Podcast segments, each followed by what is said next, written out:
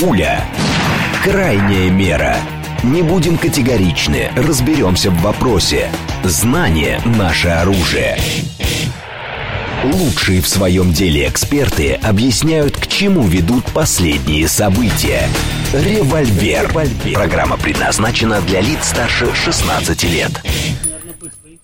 10.06, столица радиостанция «Говорит Москва», 94.8, микрофон Евгения Волгина. Всем а, доброе утро, программа «Револьверы». С нами Ростислав Ищенко, президент Центра системного анализа и прогнозирования. Доброе утро, Ростислав. Добрый день.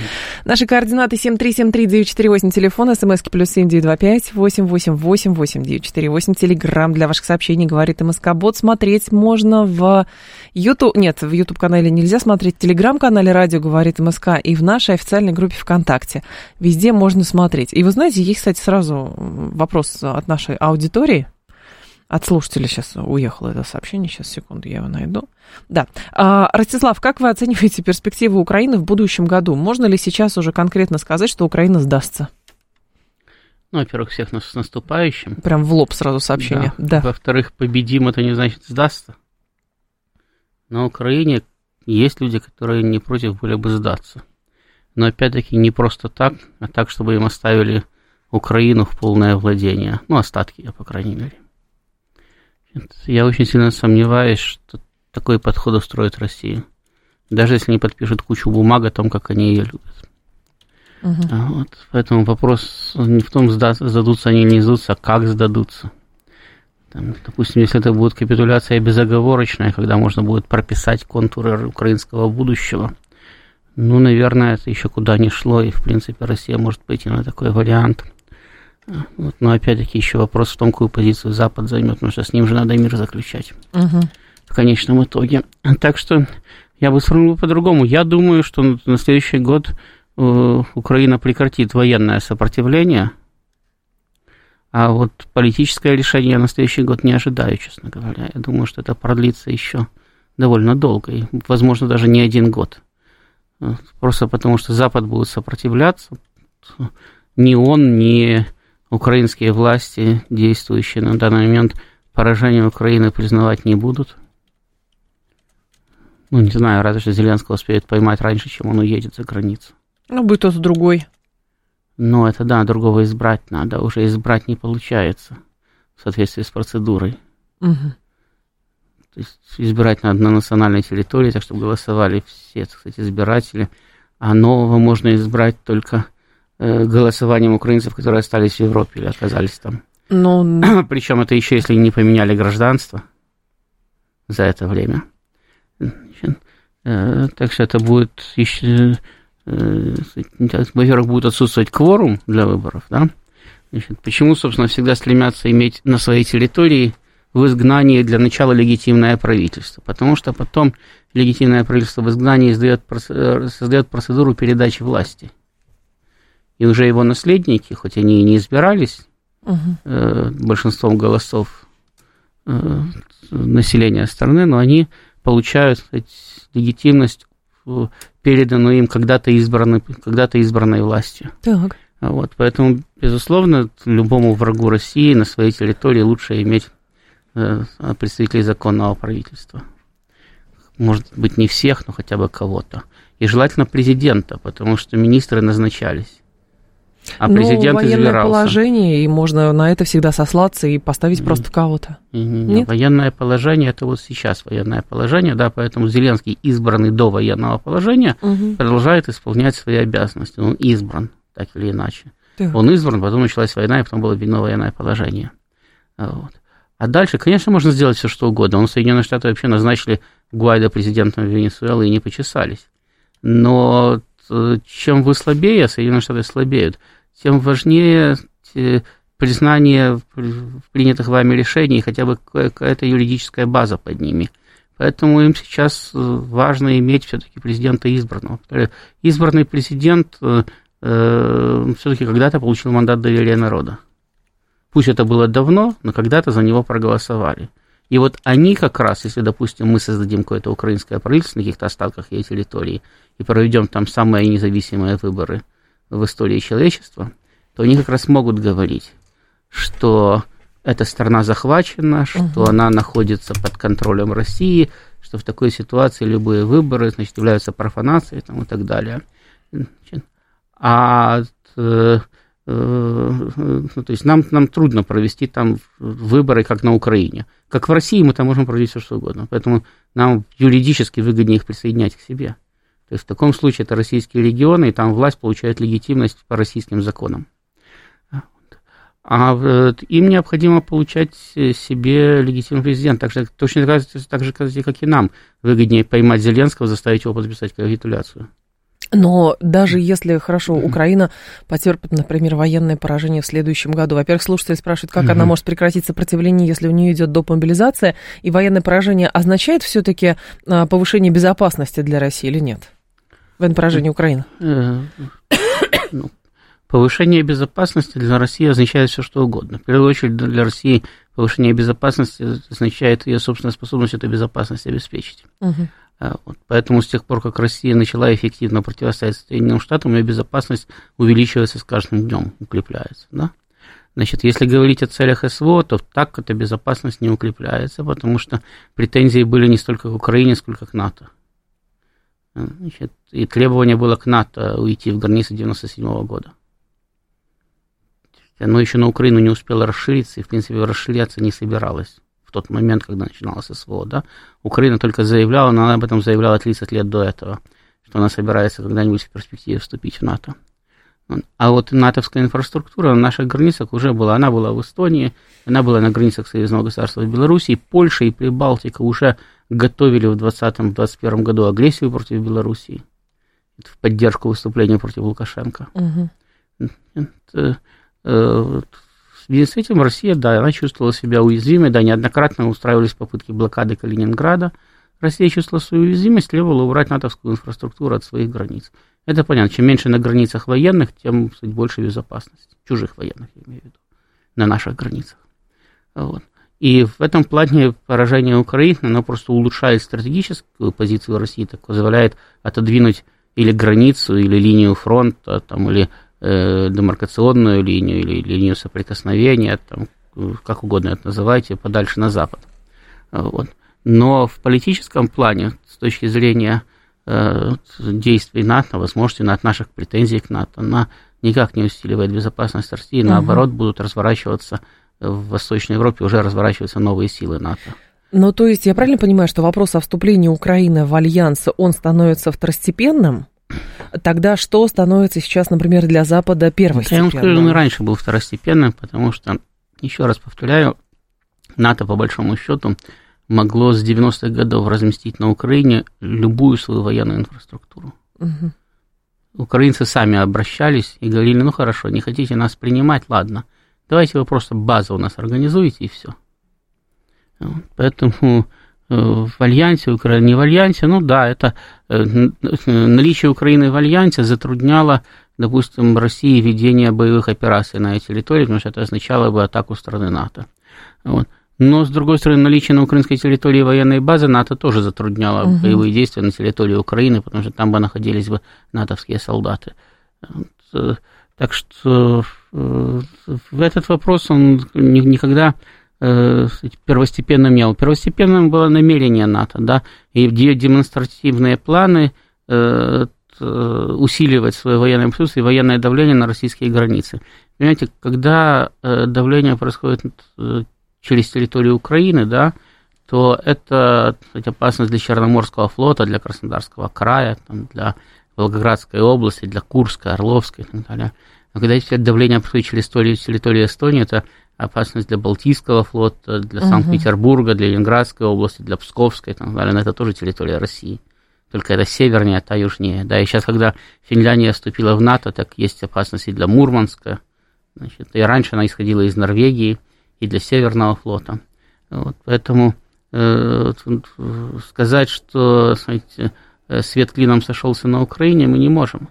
И через Турцию все время у нас оказывалось давление. Как возник Карибский кризис? Размещение американских ракет в Турции. Ну, то есть это получается на долгие-долгие-долгие годы, потому что сейчас, ну, как бы в общественном сознании присутствует, что надо одержать победу в СВО, и тогда мир настолько как бы убедится в силе России, и тогда страны какие-то, которые нейтрально будут активно заявлять о союзничестве с Россией, Запад поймет, что проиграл, и все, и можно вздохнуть там на пару десятилетий. Понимаете, общественное сознание всегда оценивает ситуацию, или в основном оценивает ситуацию правильно, но не до конца. Угу. Конечно, ну, победа на Украине улучшит стратегическое положение России но она не решит главную проблему противостояния с НАТО.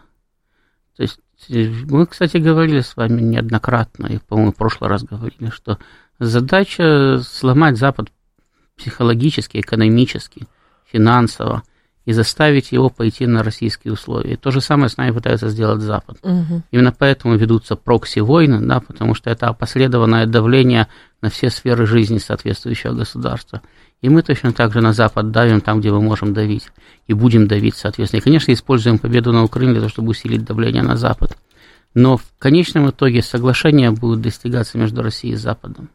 И нам в первую очередь надо, чтобы Запад пришел к выводу, что да, с Россией надо договариваться. На основании чего они могут к этому прийти? Ведь даже сейчас, понимая, что контрнаступление украинское провалилось, и, в общем-то, то, во что они вкладывались, ну, не до конца увенчалось успехом, а, то, соответственно, что их может убедить, условно, сесть за стол переговоров, чтобы не было, как это, тотального уничтожения? Ну, смотрите, с этой стороны, да, э, главную воюющую сторону, то есть мозг, штаб там, и так далее, представляет Россия – с той стороны такую сторону представляют Соединенные Штаты. Соединенные Штаты пытаются сделать нам больно, неприятно, плохо, там, экономически нас истощить при помощи воюющей Украины. Но при этом сами за счет э, э, проведенной до этого подготовки, на которую тоже ушли в свое время десятилетия, угу. за счет э, удачной позиции, удачного позиционирования России в э, международном плане – за счет того, что наших этих самых диких с кликами «давай бахнем» никто никогда не слушал. Значит, и давайте будем заниматься террором на чужой территории, раз занимаются на нашей. Э, за счет всего этого Россия получила определенные преимущества. В частности, Соединенные Штаты вынуждены э, истощать ресурсы Европейского Союза для того, чтобы поддерживать соответствующее давление э, на Россию по всем азимутам, не только по военному угу. там на Украине, но и экономическому, далее, потому что для них главное было ввести санкции и их удерживать. А удержание этих санкций истощает ресурсы Европейского Союза. Больше таких ресурсов у Соединенных Штатов нет, такой ресурсной базы. Они думали, что у них есть весь мир, но его уже нет у них. Значит, сейчас, когда они доедят Европейский Союз, то... Ну, а кого не переключаться тогда? Кого кушать? На самих будут? себя. Самих тогда, себя. тогда вопрос, значит, либо плюнуть на все и продолжать с Россией э, в нынешнем формате, но это быстрая дестабилизация внутри Соединенных Штатов, потому что э, с такой скоростью, падает благополучие в Европейском Союзе, если начнет падать у них, то там и так не сладко сейчас. Это будет совсем плохо. И вряд ли они смогут надолго Э, удерживать более-менее нормальную внутриполитическую обстановку. До сих пор в обществе все равно Ростислав присутствует. Я даже и по СМС сужу, Слушайте, и по здесь общество? Мы же говорим о реальности.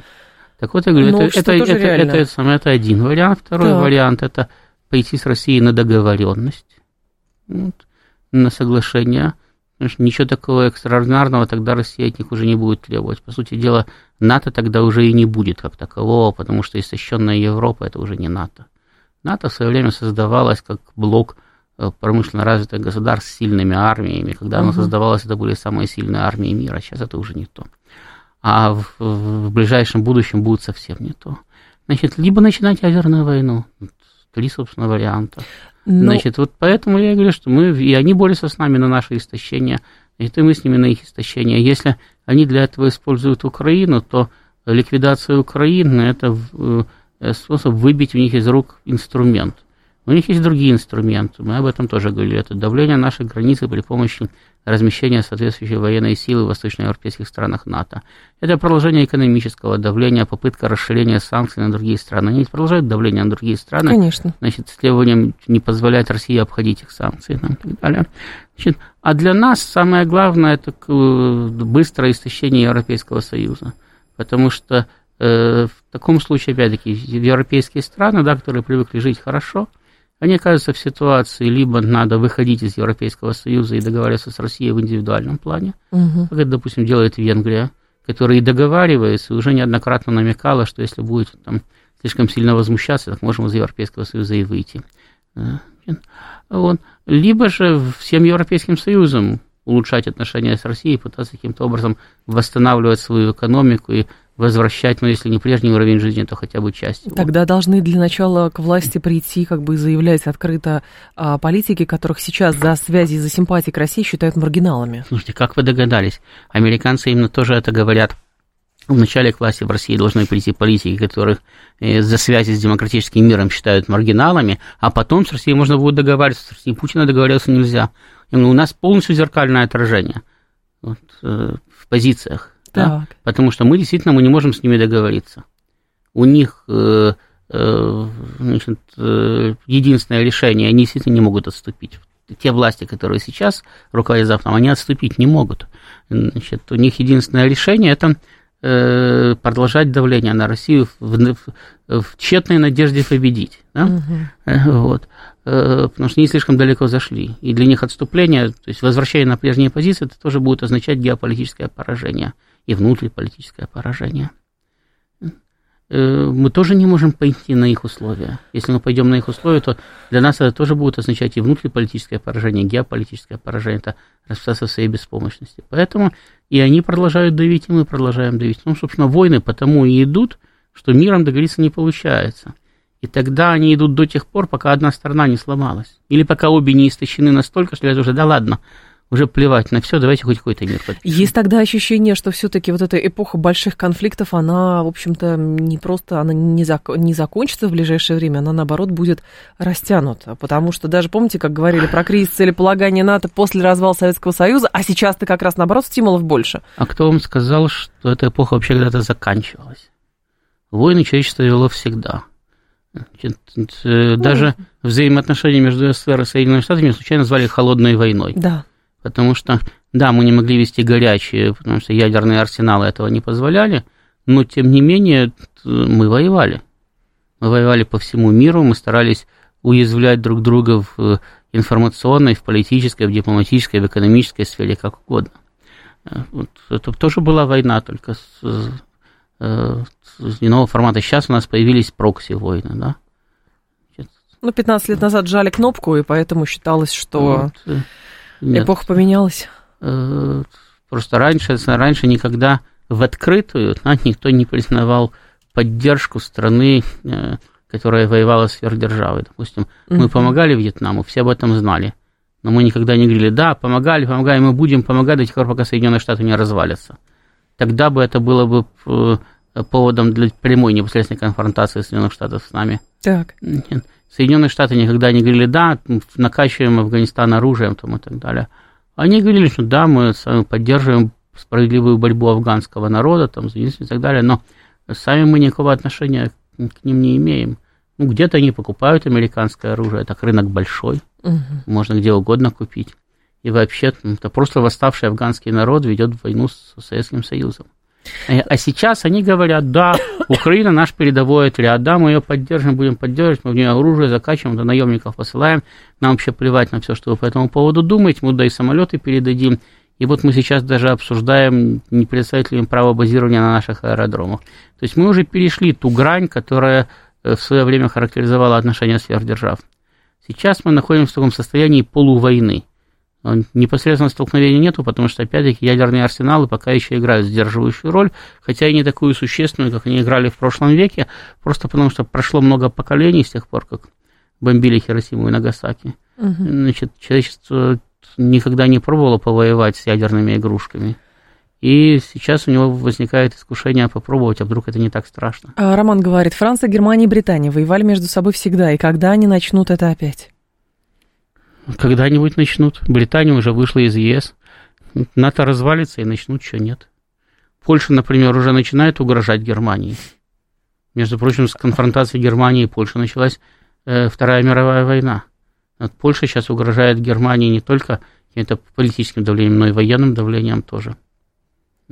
Поляки почувствовали свою силу? Да. И, и слабость Германии? Да. И Германия, кстати, Я не думаю, что там немцы все такие глупые и увеличивают свою армию против России. В первую очередь они увеличивают против Польши. Потому что с Россией увеличивая, не увеличивая, они все равно воевать не могут. А с Польшей могут. А еще слушатель говорит, а, посмотрите, когда последний раз вы были в Европе или в Штатах, чтобы заявлять об очередном распаде и загнивании он их? Другой слушатель говорит, почему это в Европе дела плохи, не у них евро девальвировали? Нет, ну, сам... бытовой подход. Нет, ну, во-первых, мне нравятся люди, которые говорят, еще я не. Я хоть раз произнес слово загнивание. Вот э, сидят самые, значит, э, умники, которые привыкли к загниванию империализма. И им как только говорят, что Запада тронулся, они говорят, ну да, мы знаем, он загнивает уже давно. Никак не а, заг... о загнивании говорили коммунисты, потому что у них, было, у них был соответствующий подход. Они говорили, что они достигли значит, конца истории, Потом Фукуяма решил, что Запад достиг конца истории. До этого коммунисты что не достигли конца истории, они пришли к последней экономической формации, которая неизбежно придет Запад, поэтому он загнивает. Мы вами говорим о загнивании. Запад через какое-то время, и мы об этом неоднократно говорили, может опять вернуться хоть вместе, хоть по очереди на э, политическую и экономическую арену как серьезная сила. Но это будет потом. Угу. А сейчас он находится в кризисе. Об этом говорят не у нас, да, об этом говорят на Западе. И, кстати, э, его э, переход к военным методам давления и решения проблемы свидетельство того, что находится в мощнейшем политическом и экономическом кризисе. Пока э, на Западе было все в порядке, Соединенные угу. Штаты были безоговорочным гегемоном, и никто не мог против них выступить. То есть ну, сам факт выступления России и Китая против Соединенных Штатов и присоединения к ним значительной части мира как раз свидетельствует безоговорочно о том, что Запад находится в кризисе. И, повторяю, Запад это признает. То есть ходить теперь по улицам и с умным видом говорить, да, слышали, Запад загнивает, это несусветная глупость. Ну, не надо же к себе так нехорошо относиться. Это все равно, что одеть колпак с, дуб... Э, колпак с бубенчиками и плясать на улицу. Другой слушатель говорит, «А, вот послушав, что мы будем всегда воевать, и уезжают из России, действительно, а Израиль угу. 70 с лишним лет воюет с Палестиной, и туда только люди стремятся приехать. Во-первых, потом. мы говорим, что не мы будем всегда воевать, а человечество всегда будет воевать. по крайней, мере, до тех, по крайней мере, до тех пор, пока у этого человечества есть два государства. Два государства, угу. это два правительства, две армии и так далее. Армии содержатся для того, чтобы воевать, а не для того, чтобы ходить на парадах. И если есть две армии, то они готовятся к войне друг против друга. Рано или поздно такая война начнется. Потому что, опять-таки, два государства – это разные интересы, иначе это было бы одно государство. Они могут вступать и будут обязательно на определенном этапе вступать в какой-то конфликт. Рано или поздно политической квалификации руководителей не хватит для того, чтобы этот конфликт был исчерпан мирными средствами, и тогда начнется война. Поскольку государств в мире значительно угу. больше, чем два, то есть шансов на военные столкновения, которые, кстати, продолжаются постоянно. Просто мы не обо всех знаем, а о тех, которых знаем, знают не все, потому что не все вообще интересуются тем, что происходит дальше собственного огорода. Значит, но э, военные столкновения происходят постоянно, беспрерывно. Когда, кстати, э, мы обвиняем те же самые Соединенные Штаты в том, что они после Второй мировой войны провели там 50 или 70 актов агрессии, это тоже войны. И не только Соединенные Штаты за это время воевали. Ростислав Ищенко с нами, президент Центра системного анализа и прогнозирования. Сейчас будет информационный выпуск, и потом мы продолжим. Пуля. Крайняя мера. Не будем категоричны, разберемся в вопросе. Знание – наше оружие. Лучшие в своем деле эксперты объясняют, к чему ведут последние события. Револьвер. Револьвер. 10.35, столица радиостанция «Говорит Москва». У микрофона Евгения Волгина. Мы с вами продолжаем. Ростислав Ищенко здесь, президент Центра системного анализа и прогнозирования. А, слушатель тоже пишет... А, подождите, подождите, подождите. Да, да, да. У нас да. еще там был слушатель, который писал про девальвацию. Девальвация, давайте Да, так нее. у нас тоже много умников, которые бегают, закатывают глаза и говорят, девальвация, девальвация. Значит, девальвация сама по себе ровным счетом ничего не значит. Я напомню, что Соединенные Штаты на протяжении 90-х годов прошлого века и нулевых годов этого века вели с Китаем финансовую войну, в рамках которых требовали от Китая револьвации его валюты, а Китай угу. старался ее как можно сильнее девальвировать, потому что это создавало ему преимущество в двусторонней торговле. А китайская торговля в основном тогда была ориентирована на американский рынок. И Аналогичные э, споры постоянно Соединенных Штатах были с Японией, которая ну, постоянно свою валюту девальвировала по отношению к доллару для того, чтобы иметь преимущество в двусторонней торговле. Да. Соединенные Штаты постоянно требовали держать иену на более высоком уровне по отношению к доллару. Так что в данном случае решение принимает национальное правительство. Значит, тем более, что если в свое время, допустим, Хрущев волевым путем, просто своим решением или решением ЦК, потому что все-таки это было коллективное руководство, а не его единоличное, это э, в 10 раз увеличил стоимость рубля по отношению к доллару в 1961 году. Это, э, это произошло потому, что у Советского Союза была не такая обширная внешняя торговля с Западом, и кроме того, торговал он в основном по э, определенным правительственным ценам. И с одной и с другой стороны э, крупные контракты контролировало правительство. Угу. И закупки, потому что, ну, скажем, э, хлеб, который закупал, или зерно, которое Советский Союз закупал на Западе в массовых масштабах, это был такой же стратегический товар, как нефть, и без согласия соответствующих правительств приобрести крупные партии было невозможно. Соответственно, все эти, эти э, решения друг с другом, э, то есть все эти решения принимались на правительственном уровне, и в данном случае там повышение, понижение курса рубля, поскольку расчеты друг с другом шли в долларах, вообще никакого значения не имели для международной торговли да. Советского Союза. Тем более, что даже рубль, который использовался в расчетах государств Варшавского договора, это был не тот рубль, который использовался внутри Советского Союза. То есть это были вообще, в принципе, разные валюты даже. Э, сейчас э, правительства имеют возможность регулировать курс э, при помощи механизмов банковских.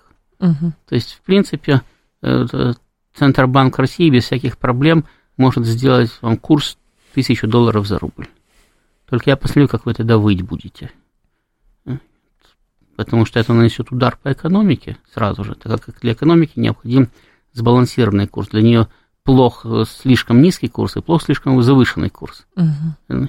Несет удар по экономике, предприятия начнут закрываться, люди начнут лишаться работы, и э, сколько долларов вы можете купить на свой рубль, вам будет абсолютно все равно, потому что у вас рубля не будет в кармане.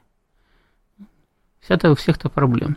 Поэтому задача всегда правительства, центробанков заключается в том, что поддерживать сбалансированный, выгодный для экономики курс рубля, причем выгодный как для экспортеров, так и для импортеров, чтобы работали все сектора экономики, а не один наживался на бедах другого. Этим занимаются центробанки, поэтому э, э, в целом ему удается выдерживать, в принципе, нормальный, сбалансированный, выгодный, опять-таки, для экономики курс. Вот. Э, там, не, не без проблем, но в целом это все это. Поэтому говорить о девальвации как о демонстрации какого-то там экономического Слабостям. коллапса угу. не приходится. Страна может, кстати, Украина э, всегда удерживала свою валюту в более, больше или меньшей стабильности на более-менее высоком уровне, даже по отношению к рублю. Я думаю, никто не сомневается, что на Украине сейчас экономика действительно хуже, чем в России. Даже несмотря Значит, на прогнозы недавние, помните, экономист, да, или МВФ даже, который сказал, что неважно, как окончится для Украины, а, окончатся боевые действия, ВВП все равно вырастет до 10% в 2025 году. Это вообще феноменальное заявление. Ну, если, были. если исходить из американской методики подсчета, это можно сделать. Я же говорю, что мы можем друг другу с вами продавать услуги, все это будет идти в, в, за счет ВВП. Ну, да, конечно.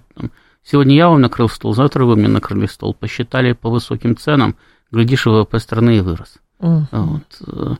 Э, поэтому, да, это абсурд, когда в государстве, где война разрушает экономику, и где она разрушалась до войны, но сейчас ее просто разрушает война. То есть заводы уже не останавливаются, а сносятся с лица земли. А находятся экономисты, которые говорят, ну, экономика будет расти. Как она может вырасти в такой ситуации? Если, если она растет, то почему Украина не может ничего произвести, необходимое для войны, все вынуждена приобретать на Западе, покупать на западные же деньги? Почему ее бюджет формируется тогда на Западе? Почему угу. за, счет, за счет западной помощи, западных кредитов и так далее? Вот. Но тем не менее, да, вот делаются прогнозы по поводу того, кстати, можно нарисовать соответствующий рост, какой угодно рост экономики можно нарисовать, пользуясь американскими методиками подсчета ВВП. Вот, но блин, ну, э, э, измерять значит, экономические возможности страны при помощи э, курса угу. национальной валюты – это откровенная глупость. У, у Японии, кстати, четвертая экономика мира. В России пятая сейчас, в Японии четвертая. Россия вот буквально недавно в этом году обогнала в очередной раз Германию. Это оценки МВФ, кстати, Значит, да. В том числе. Ну да, потому что не по оценке МВФ мы обогнали давно. Это МВФ долго сопротивлялся этому. Вот. У, у Японии экономика, четвертая экономика мира после американской, китайской и индийской. Но ее валюта э, постоянно девальвируется и находится на очень низком уровне по отношению к доллару. Японцы не испытывают никаких проблем и никаких комплексов по отношению к национальной валюте. Да, это не очень удобно э, носить с собой купюры больших номиналов в большом количестве, но сейчас, когда э, практически все пользуются банковскими карточками, это по большому счету все равно. Это да. даже, даже наоборот заставляет население тренироваться в этом самом в простейших действиях арифметики, потому что приходится суммировать и вычитать крупные цифры. Они считают деньги, вложенные Россией в новые регионы, вот экономика Украины растет, можно сказать, что... Можно сказать, что не врут. А я, кстати, не знаю, как они считают. Они считают новые регионы? Вполне возможно, кстати.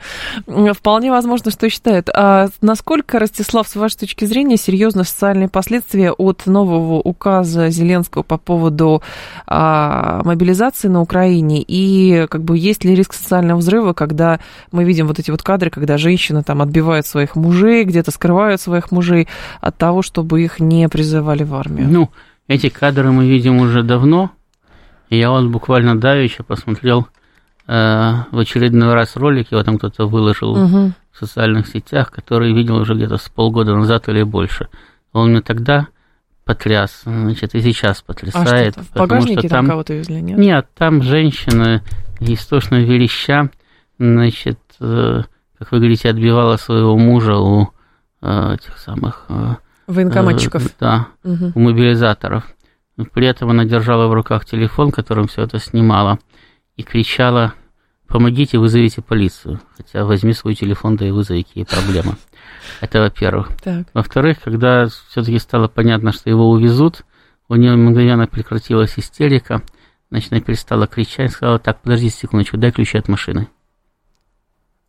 Ну, как практичный подход, ну что там, ну не сработало, значит, надо жить дальше как-то. Да, поэтому, когда там женщины кричат и отбивают мужа, они по-разному их отбивают, по-разному кричат.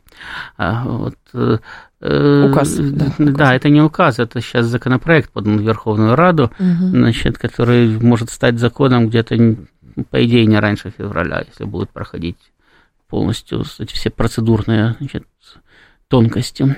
А вот, Э, если это как-то и повлияет на внутреннюю стабильность, то только благодаря самим украинским политикам, в том числе и Зеленскому, и Залужному, которые, по-моему, совершенно свихнулись и даже не представляют себе, как они выглядят со стороны. Потому что выходит Зеленский и говорит, там военные хотят мобилизовать 500 тысяч человек, я против. Я не знаю, надо ли им столько или не надо. Да понятное дело, что ты не знаешь. Это военные должны знать, сколько им надо. Угу. А твое дело организовать мобилизацию, это же они идут войну. Потом выходит Залужный и говорит, мы не просили 500 тысяч человек. Я вообще никаких цифр не называл. Это абсурд, он обязан называть цифры. Его задача в том и заключается, чтобы докладывать президенту, как верховному главнокомандующему, о том, сколько у него людей под ружьем, сколько выбыло, сколько ему надо получить и в какие сроки. Иначе же он как, как, как иначе тыловые структуры будут обеспечивать ему поставки всего необходимого? Он же сам говорит, мне для того, чтобы воевать, нужны патроны, снаряды, техника и люди. Так, если ты не скажешь, сколько тебе надо, так тебе никто столько и не даст. Потом он сам же говорит, так я говорил про 500 тысяч, но это на следующий год нам надо. Так следующий год уже так вот. следующий год вот он, во-первых, наступает. Через 5 дней. Мобилизацию надо проводить уже. А во-вторых, так как ты говоришь, да, мне надо на следующий год для восполнение убыли в бригадах, значит, для этого самого, для, э, для создания резервов и создания угу. новых э, войсковых соединений, значит, и, ну и для, после этого, значит, для э, того, чтобы вот тех, кто будет выбывать из строя убитыми и ранеными, тоже замещать. Так для того, чтобы решить эту проблему, надо призвать как раз эти самые 500 тысяч в ближайшие месяцы. Там один-два месяца, учитывая, что Украина последние месяцы не может мобилизовывать больше 30 тысяч человек в месяц, даже если она в два раза увеличит это количество и будет призвать 60 тысяч, то ей понадобится 9 месяцев, чтобы призвать полмиллиона. Европейцы, как вы думаете, есть... будут высылать украинских мужчин? Вы знаете, там забавная сложилась ситуация. Во-первых, они стали в один голос говорить, что это вообще неправильно, что эти уклонисты прячутся на, э, в, том, в Европе. Да, в Европе. Вот. Они их даже дезертирами называют. Э, если такая тенденция продолжится, то я не исключаю, что европейцы попытаются принять какие-то административные меры. Но здесь нашло, украинцы нашли вариант, и они собираются его реализовывать при помощи вот этого вот нового закона – Хотя, конечно, быстрее было бы, как вы сказали, указом президента. Потому что указ Зеленский может подписать в любой момент, а именно эту норму они могут задействовать при помощи указа президента. То есть не выдавать э, новые документы, не обновлять документы за рубежом тем, кто, э, ну, должен, да, да, да, кто подпадает под мобилизацию и кто уехал и не хочет возвращаться. Тогда они оказываются на нелегальном положении в Европе, и тогда их можно совершенно законных основаниях брать и высылать, потому что у них просроченные документы. И им просто будут говорить, ну, ваш паспорт недействительный. И как же теперь будут говорить про Украину? Потому что все про э, всякие разные меры наказания э, для уклонистов э, заявлялось здесь и декларировалось, что здесь кровавый режим лютует. А как там? Как ну, это ну, будет называться, интересно? Не знаю, наверное, патриотический акт. Демократии, причем. Они же, они же будут патриотично возвращаться на родину, чтобы патриотично за нее умирать. Так что, да и не важно, как это будет называться. Дело в том, что я все равно, я не думаю, что, что эти меры им как-то помогут, которые сейчас прописывают. Э, Количественно, имеете в виду, не помогут? Времени не хватает. Это точно так же, как с оружием. Ну да, наверное, американцы, европейцы, значит, когда-нибудь найдут возможность поставить какие-то там э, заметные объемы вооружений. Но когда-нибудь никому не надо. Надо было уже давно. А сейчас фронт разваливается. Если он рухнет, то собрать его назад уже будет очень тяжело. Но, с другой стороны, может быть, они отдают себе отчет в том, что как бы в России тотальную мобилизацию не проводят. Людей для того, чтобы, ну, условно, брать под контроль Николаев и Одессу, наверное, нужно больше, чем то количество, которое задействовано в активной обороне. Поэтому здесь, в общем, как бы, ну, процесс такой взаимный. Нет? Да нет, фронт у них начинает обрушаться. Людей для того, чтобы брать под контроль Видите, Николаева и Одессу надо не так много. Захватывать их, да, надо много, если там обороняются. А если фронт рухнул, армия начинает разбегаться, то ну, в, в, даже в самых крупных российских городах не стоят миллионные гарнизоны. Конечно, нет. Даже там, где расположено несколько дивизий, то это все равно это капля в море по сравнению с численностью населения самого города. Но точно так же и на Украине. Если там было в свое время на 50 миллионов 200 тысяч армий, даже меньше. Ну, сейчас чуть побольше, да, но они контролировали, контролировали города. Тем более, что контролировать это будет потом полиция, Росгвардия угу, и так далее. Угу. Дело военных только занять город. Вот. Э, и проблемы эти, да, кстати, вот у полиции, у Росгвардии будут проблемы, потому что э, на местное население далеко не на всех можно положиться, а на лбу у него не написано, что он думает внутри, да, а в России на всех не напасешься, полицейских и разгвардейцев. Значит, поэтому, да, у них будут проблемы с контролем э, территорий, значит, уже присоединенных, присоединяю, те, которые будут присоединены, значит, просто потому, что у них будет дефицит кадров, будет не хватать людей. Значит, вот. А у военных с э, ликвидацией режима их дело разгромить армию. И это у них пока что получается. Э, на данном этапе даже очень неплохо получается. Это, соответственно, украинский фронт уже начал разваливаться. Если раньше он только трещал, сейчас начинает разваливаться.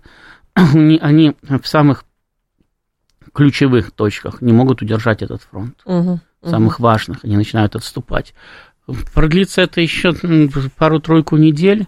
Э, ну, я не знаю, конечно, перед мной Генштаб не отчитывается. Насколько я понимаю, у России резервов хватает для того, чтобы даже усиливать свои группировки еще на фронте. Значит, продлится это пару-тройку недель значит, фронт рухнет просто. А после этого, после этого собрать будет очень сложно. То есть вот э, Украине необходимы войска сейчас, чтобы затыкать дыры, и даже более того, они необходимы были еще месяц-два назад, и техника тогда же была необходима. А получат они все это в лучшем случае для себя через 2-3 месяца, а в худшем вообще неизвестно когда. А, слушатель говорит, у ВСУ что, фронт рушится путем а, значит, уничтожения наших кораблей? Ну, то есть история вчерашняя в Крыму с повреждением корабля Новочеркасск многие mm. трактуют как как раз, как это контрнаступ провалился. Вон, посмотрите, Значит, как Советский, Со, Советский Союз, Shadow вчера Советский Союз, да, э, опасался выпускать корабли Черноморского флота из гаваней чуть ли не вплоть до 45 года.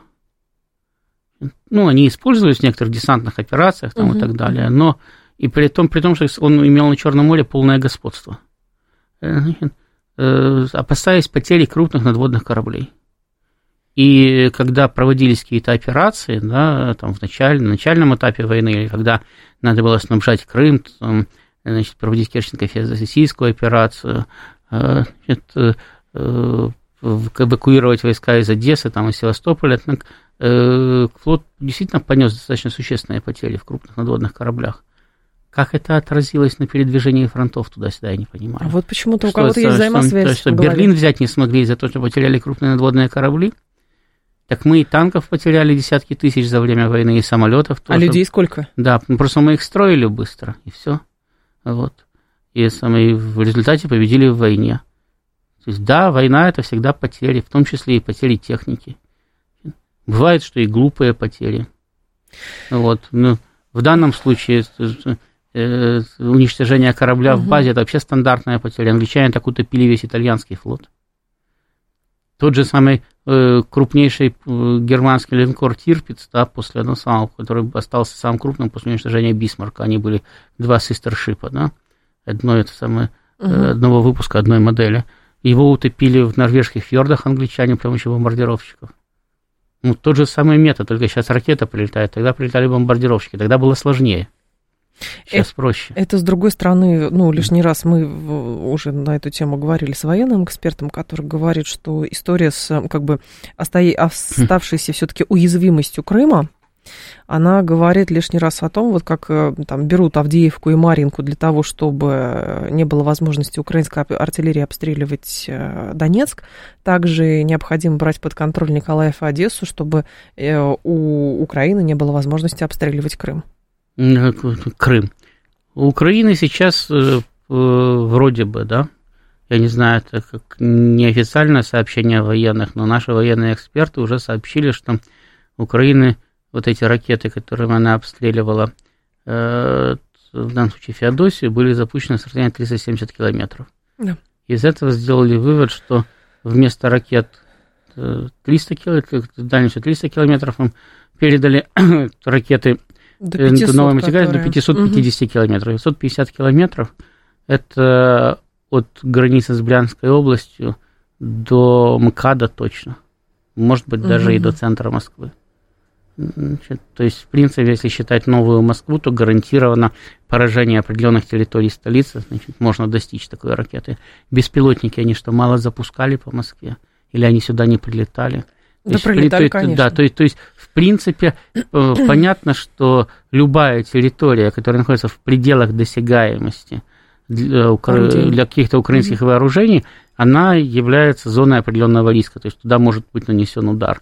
Другое дело, что у них вооружения не хватает. Они не могут не только Москву бомбить в каменный век, они даже по Крыму не могут наносить массированные удары. Вот сейчас мне, по-моему, нанесли первый ракетный удар за два или за три месяца. И, очевидно, будет очередная пауза. А, Была статистика от Старлинка, кстати, что интенсивность mm. пусков со стороны Украины снизилась в последние 4 месяца там, в десятки раз. Ну вот если им сейчас поставили большую партию новых ракет, но как большую? Им поставляют же там по 20, по 30 ракет, ну тогда mm будут еще пуски. Если они большую часть исчерпали сейчас, то, значит, скорее всего, сделают паузу, значит, для того, чтобы все ракеты не расходовать, значит, какие-то оставить на черный день. Э, но в любом случае это не будут массовые пуски. Это не то же самое, что, допустим, запустить по Крыму сразу тысячу ракет. Угу. Чтобы из них 500 долетело, значит, и крымчане почувствовали значит, вкус войны. Да? Значит, э, э, у них просто нет возможности столько, у них даже нет такого количества снарядов, чтобы на фронте нормально сейчас с нами воевать. На прошлой неделе были заявления, дайте нам 17 миллионов снарядов, в смысле, это Украина говорила в сторону европейцев. Ну, да, ну, 17 правильно. миллионов, а это несколько лет. Интер, это, беспе, бесперебойной это, работы это, это, ВПК. Это, это смотря как быстро стрелять. Вот. Расстрелять можно и быстрее. Только производство, я ну да, это для Запада, да, это нет, не несколько лет, а несколько десятилетий. Если мы сейчас вышли по оценке, опять-таки, того же Запада на производство более двух миллионов снарядов в год, да, то даже для нас это несколько лет. Угу. А для Запада, который миллион снарядов в год не производит коллективно, Сколько это лет? почти два десятилетия, извините. 20 лет. Уже поколение сменится. Иван говорит, брат пришел в отпуск с СВО, говорит, за полгода очень много ребят пришло пришло в смысле на... Ну, так была статистика от, там, и Медведев говорил, еще кто-то, какое количество добровольцев приходит и контракты заключают. Ну, до полумиллиона за год. Ну, сейчас много, сейчас да. речь шла о 480 тысячах, которые были к середине декабря уже в качестве добровольцев пришли. То есть за год это примерно полмиллиона, там, плюс-минус пару тысяч значит, которые знаете, э, пришли на контракт. Понятно, да, у нас достаточно большое количество добровольцев, поэтому постоянно на все это нытье, которое пыталась, кстати, тоже Украина раскачивать. Сейчас будет вторая волна мобилизации, третья, десятая, пятидесятая там, да. и так далее. Всех заберут. Э, вот. Никого не останется. Да, да, все, все, время, все время говорили, что у нас достаточно людей приходят добровольцами. Поэтому необходимости в новой волне мобилизации нету. Более того, по данным, которые были озвучены последний раз Путиным, по-моему, значит, 41 э, тысяча этих самых мобилизованных уже отправлено по домам. Там 220 с чем-то тысяч осталось в армии, 41 отправлена по домам. Другие, я так понимаю, вы были по другим причинам. Э, вот там болезнь, ранение, смерть и так далее. Значит, ну, так, э, это больше 10%, 15% уже, считайте, демобилизовано из тех, которые были призваны в свое время, потому что их уже заменили те, кто пришел, пришел по контракту. И дальше, естественно, будут заменять. Э, в принципе, есть логика, потом, опять-таки, часть мобилизованных подписывает контракты. Я, кстати, не исключаю, что те, которые не попали ни в 220 там, тысяч чем-то, ни в 40, но угу. часть из них просто подписала контракт с вооруженными силами, сейчас уже являются контрактниками. Значит, это тоже там достаточно высокий процент. А, то есть понятно, что, что э, Россия не испытывает на данный момент проблем с человеческим ресурсом. В том числе и потому, что она к нему достаточно экономно относится. Потому что если бы мы относились бы так, как украинцы, то у нас бы не хватило бы никаких добровольцев. Была бы тотальная мобилизация беспрерывная, причем начиная с октября прошлого года. Ну, не знаю, беспрерывно, не беспрерывно, но приходи, пришлось бы, да, во-первых, люди, не любят, люди любят побеждать, но люди не любят умирать. Поэтому если бы много бы умирало и мало бы побеждали, то в армию бы тоже бы не так бы рвались. Угу. Вот. А самое... Э, э, э, во-вторых, э, э, да, пришлось бы тогда бы как-то восполнять другим путем. То есть, то есть Э, проводить следующие волны, но в этом пока что необходимости опять-таки нет. А следующие волны как раз мы наблюдаем ровно как раз на Украине. Там уже последние наблюдаем. Это уже не волны, так Последние рябь, волны. потому что больше уже брать нечего. Но если они уже, сам, если они э, предусматривают новым законом, да, пусть он будет принят, не будет принят, ну, да. но ведь формулировки это уже показатель, когда они, значит, инвалидов третьей группы, а залужный требовал и второй группы, значит, отправлять на, на фронт. Значит, когда они э, э, снижают возраст призыва значит, до 25, до 25 лет, лет значит, чтобы увеличить возможность мобилизовать. Когда они практически снимают э, э, э, отсутствие, то есть Санкции. запрет мобилизации по болезни. То есть не осталось почти ни одной болезни, при, при которой значит, людей не мобилизуют. И потом, когда они находят вот эту формулировку, граждане Украины в возрасте от 18 до 25 лет должны проходить военную подготовку трехмесячную, извините, граждане Украины есть мужского и женского пола. Там не указано, какого пола граждане Украины проходят военную подготовку. Внимательно читать надо все документы. Ростислав Ищенко был с нами, президент Центра системного анализа и прогнозирования. Ростислав, спасибо, ждем вас снова. Далее информационный выпуск. В два часа к вам вернусь.